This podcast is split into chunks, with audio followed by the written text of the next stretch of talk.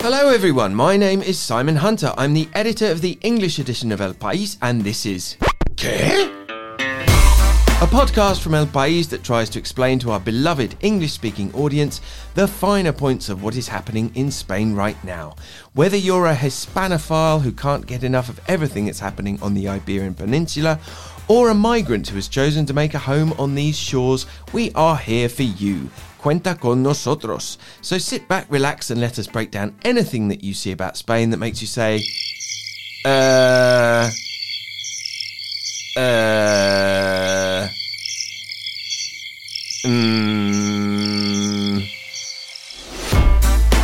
As usual, I'm here with my colleague from the English edition, Melissa Kitson. Hello, Melissa. Hello, Simon. Now, Melissa, I want to, uh, uh, on air, say thank you very much. At 8.30 this morning, you gave me a bottle of wine, which is very kind. It was my birthday yesterday, and Melissa is uh, very detallista. That's a nice word for all you Spanish speakers out there.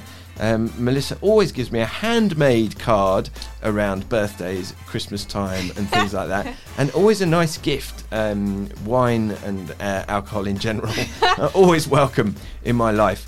Um, this is episode seven of our podcast. As I do every week, I encourage you to get in touch with us either by tweeting me at Simon in Madrid with the hashtag Qué Podcast or by emailing English edition at elpais.es. Um, we got two interesting emails this week from uh, Ruben and from Seth, and both asked for transcripts of the podcast, which is a lovely idea. But um, I, Veronica, our producer, is making a, a very uh, interesting face. I can't imagine which poor soul, other than our intern we would make bash out a transcript of the podcast so um sorry ruben and seth i don't think we'll be able to do that at the moment i'm imagining that um, they're asking for that for um, linguistic purposes um, to kind of uh, decipher the bits where we were speaking too quickly. Um, but we'll keep that in mind. But uh, our star letter uh, this week uh, came to me from Twitter from Senora Wright. It says, uh, Hola, Simon. I really love your Qué podcast, especially the way you say the title with such enthusiasm every time. Thank you for saying that, uh, uh, Lizzie, uh, as your uh, her real name is Lizzie Senora, right? I actually think that the way I say Qué is very annoying, but Veronica won't let me stop doing it, so uh, we're stuck with it. She says, the way you explain current affairs in Spain is so helpful f- from an A level student's point of view. Although they should be reading around topics in Spanish, the context you give is essential. And she says, I wondered if you might be able to cover the el permiso de paternidad maternidad at some point. Um, well, I don't. I'm not sure we'll go into it in great detail today, uh, Lizzie. But uh, yeah, there is some good news on uh, paternity leave for potential dads that the Socialist Party government, in what potentially could be its dying throes, depending on what happens in the upcoming elections, has uh, said that it's committed to raising the uh, paternity leave to 16 weeks for um, by 2021. So that will put it on a par with uh, what women in Spain get. So that's great news for um, future dads. Um, I mean, just to do a quick comparison, in the UK you get a year, but it's not all paid. In Spain you get around women get around five months, which is all paid because you get some time for. Um, uh, breastfeeding as well, which you can kind of all put together. So you get that four months, plus women get an extra sort of month on the end. And men are going to get the same, which is great. Um, uh, speaking personally, as the father of two small children, uh, it's as much time as you can get, really, um, is very welcome. So thank you very much uh, for everyone who wrote in. Do get in touch. We want to hear from you about why you're interested in Spain, what you are interested in, particularly if you are from the US, because we have a lot of readers uh, in the United States, but we don't really know who you are or what you're into. So get in touch. So, last week we mentioned that producer Veronica wants us to talk about the trial, the trial of the Catalan independence leaders. Now, this podcast lasts about 17 minutes. Uh, we could talk about this subject for 17 hours and still not have covered everything that's going on. So, we're going to do it as quickly uh, as we possibly can and, and pack in as much as we can. So, Melissa, give us a little potted history. How did we get here? Yes, goodness. Well, as you said last week, it is a very quicker, quicker than that. Come very, on, very, very tricky topic to talk I'm about. only joking. I'm only joking. Take your time. Uh, okay, so what is going on? Uh, 12 Catalan separatists are on trial at the Supreme Court in Madrid for charges relating to their involvement in the illegal independence referendum of October 1st, 2017, and the unilateral Declaration of Independence that was passed in the regional government, in the parliament, a few weeks later. So, nine of the 12 defendants have been in pre trial detention since November 2017 uh, after they were de- denied bail, partly because the uh, former Premier of Catalonia, Carles Puigdemont, davant de tots vostès i davant dels nostres conciutadans el mandat del poble que Catalunya esdevingui un estat independent en forma de república. basically fled the country, uh, and so it looked like the you know they were going to be a flight risk as well. Uh, also to mention here, Puigdemont and the other Catalan politicians who also fled Spain have not been included in the formal presentation of charges in the Supreme Court. Mm. Yeah, because they haven't been arrested and you know Mm-hmm. they're basically not uh, in, in detention. So those behind bars are facing the, the toughest sentences. We have Oriol Junqueras, who is the former deputy premier of Catalonia. Nada de lo que hemos hecho es delito. Nada, absolutamente nada. Votar en un referéndum no es delito. He is facing 25 years in prison for charges of rebellion and misuse of public funds. Uh, there are five former regional deputies who are accused of the same crimes but are facing 16 years in prison. And it's also important to mention that there, uh, this trial is not just against politicians. There are two leaders of civic associations, Jordi Sanchez and Jordi Cugat, who are known as the Jordis. Me considero un preso político, este es un juicio político y creo que mi obligación como ciudadano... Yo soy un preso político, no soy un político preso. Nosotros lo que estamos pidiendo a los políticos españoles y a los políticos catalanes que escuchen la voz de la ciudadanía.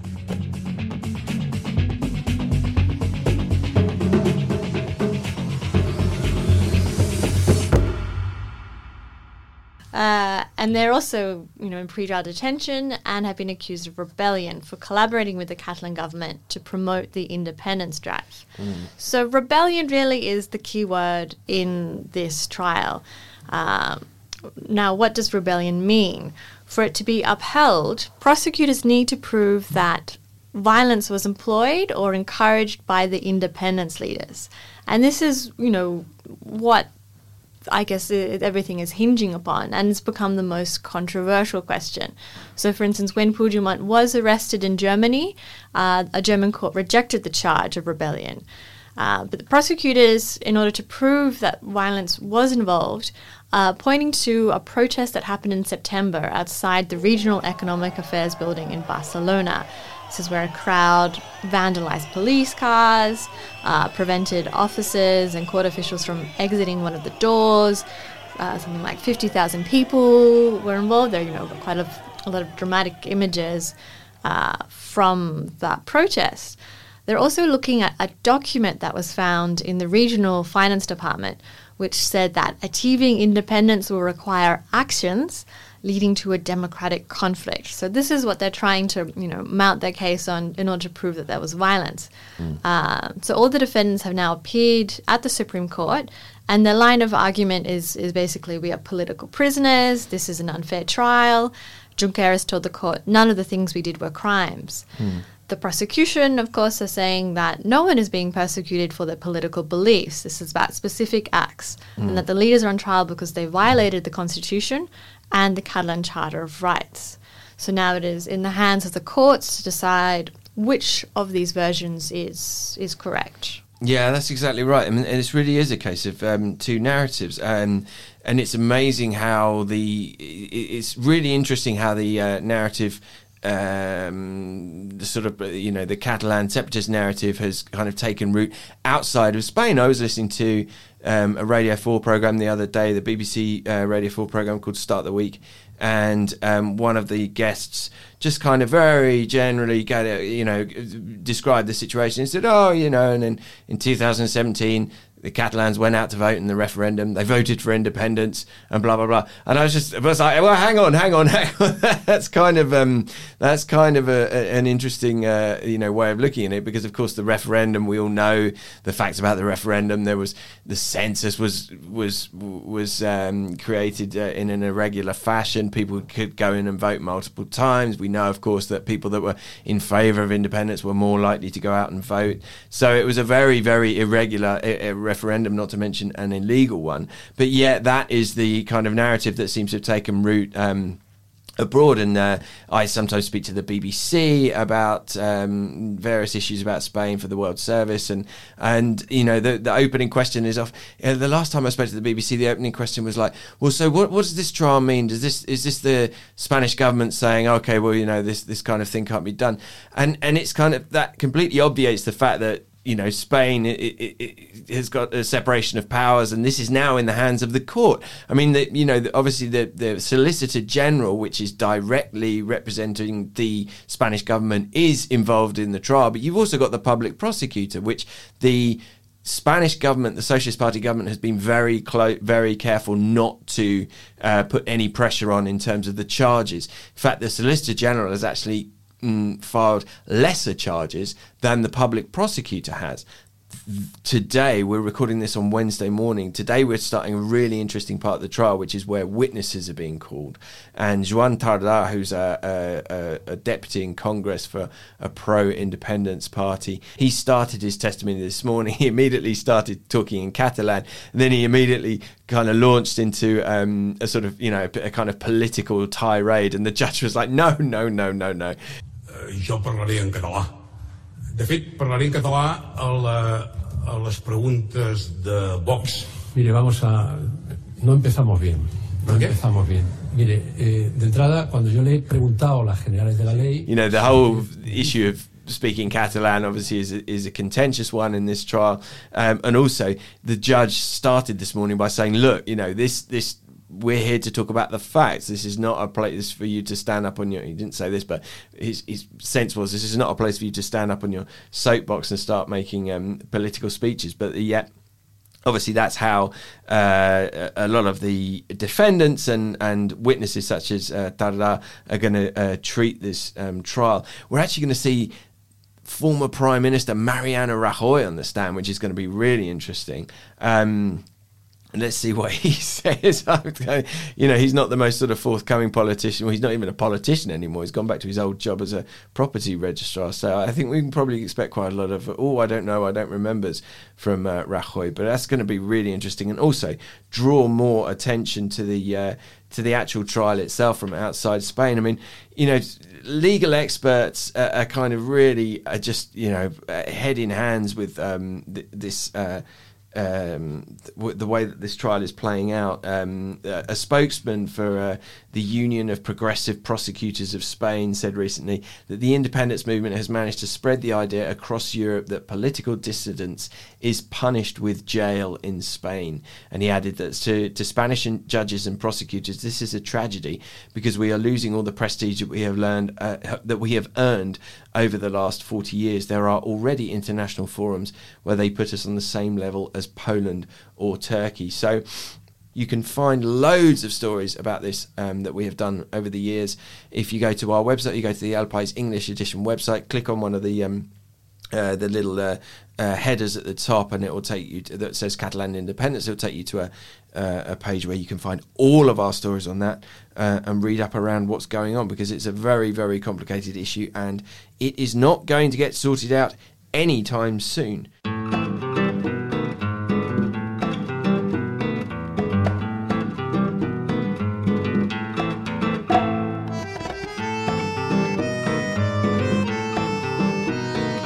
All right, so let's move on to a slightly lighter topic, which was this um, very uh, attention grabbing headline that came out from Bloomberg uh, the other day about um, how healthy Spain is as a country. So, Melissa, why don't you fill us in?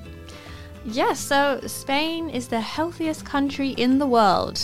That is according to the Bloomberg Healthy Country Index. So Spain has jumped six spots from last year to top a list of 169 nations. and the process dethroning Italy, which was last year's previous winner of the Healthy Country Prize. uh, so this index rates a country according to several factors, including life expectancy, tobacco use, and obesity. Environmental factors like access to clean water and sanitation are also taken into account. Uh, so, you know, we've done reports about Spain's amazing uh, longevity. It has the highest life expectancy among European Union nations, uh, and by 2040 is expected to have the longest lifespan in the world. And so, why is kind of the question. Uh, researchers say you know, it's, it's largely because of the of Spanish eating habits, the famed Mediterranean diet, know, where people eat a lot of fish and fruit and vegetables, uh, and also the public health system have been the, you know, the top factors which have made Spain kind of lead the world in healthy lifestyles. Of course, uh, you know, we, we posted this story yesterday, and immediately there was like a, no, it's not. yes, that's you know that's what Bloomberg says, but whether or not in people's day to day lives, if that's their experience, it's, it's, another question. Yeah, I was having a look at our Twitter feed, and it's pretty funny um, the way that people have reacted to this story. Some very proud, some Spanish people being very proud about it. Some, um, oh, I nearly said expats. Some uh, migrants who live here um, saying, uh, "Yep, I'm great. That's great. I'm so proud of the country, my adopted country, adoptive country." Um, then you got tweets like this one from a guy called Mark Ashdown. It says, "Tell that to the guy in the bar who has just had two Ducados cigarettes, a cafe solo, and two large glasses of 40% anise, and it was well before 9:30 a.m." Now that is a breakfast of champions. I forget about my, forget about my bottle of wine you gave me this morning. That is. Um, Ducado cigarettes are these really acrid Spanish cigarettes. It's so distinctive. Um, but yeah, you do see that kind of thing. But it is, it's a bit of a weird one because not so long ago we ran another story that kind of said, well, actually, you know, the mm, Spanish people don't really eat the Mediterranean diet anymore. Um, and I guess it's like anywhere, you get a bit of, you know, you get a bit of everything, don't you? You get some people who do stick to, I mean, I think one of the greatest things is when you go out for a, a, a menú del día, as a kind of um, hangover from the Franco era where, um, you could, you know, workers could get this three course meal for a, a, reasonable price, and you can still get them in most restaurants and weekdays, lunchtimes. You know, it costs about ten euros, and it's normally, you know, like a lovely lentil soup, lentil stew to start, and then uh, you know a meat dish or a fish dish with some um, salad, uh, bread, a glass of red wine, and and then you know fruit for for dessert. Um, and habits are definitely changing. Um, Spaniards are eating fewer vegetables than they did, um, you know, 50 years ago. Um, 40% less than what was consumed in in 1964. People are eating um, fewer pulses. Consumption of pulses has fallen 60% in the last few decades. Um, and uh, uh, 17% of Spain's adult population is uh, is obese, and that figure rises to 62.5% for men and 46.8% for women if you take into account people who are overweight, because there's a you know medical difference between um, being obese and overweight. So the, by that by that measure, at that rate, 27 million Spaniards will be overweight by 2030, according to a study carried out by um, uh, a hospital in in Barcelona. All right, so that was episode uh, seven of the podcast. That was for you, Senora Wright, uh, Lizzie. Um, I hope we helped you understand these issues a little bit better, or at least that we didn't confuse you even more. My name is Simon Hunter. I'm Melissa Kitson. And this was a podcast that tries to explain what happens in Spain to those of us who sometimes get a little bit lost in translation. This is an El País production. It was recorded in a little room that smells faintly of chocolate and gin, and you can listen to it on your favourite podcast app. You can also request it via Alexa, Siri, or your Google Assistant. We'll be back next week with a brand new host of issues. Thank you for listening. Adios. Ciao.